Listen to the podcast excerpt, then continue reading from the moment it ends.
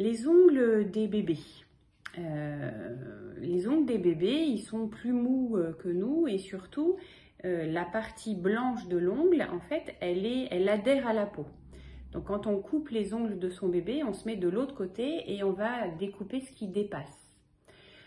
il y a un dicton de grand-mère qui dit qu'il faut attendre un mois pour couper les ongles du bébé, qui n'est pas du tout vrai d'un point de vue médical, mais euh, il faut quand même entendre que ce dicton a une part de vérité, c'est-à-dire que les parents vont mettre un mois pour être à l'aise pour couper les ongles de leur bébé.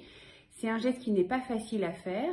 Euh, c'est tout petit, c'est mou, euh, le bébé ne se laisse pas faire. Un bébé, ça a les poings fermés spontanément, c'est leur tonus normal, et donc c'est pas facile d'ouvrir les mains, c'est pas facile de couper les ongles.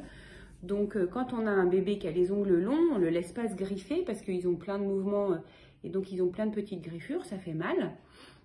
Et donc, on trouve autour de soi eh ben, une copine euh, qui a déjà eu plusieurs enfants et euh, qui sera à l'aise pour couper les ongles de son bébé. Donc, euh, un bébé qui a les ongles longs, on le fait couper par quelqu'un qui est à l'aise en prenant la main dans l'autre sens.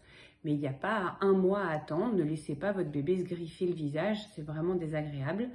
Vous pouvez lui couper les ongles. Voilà.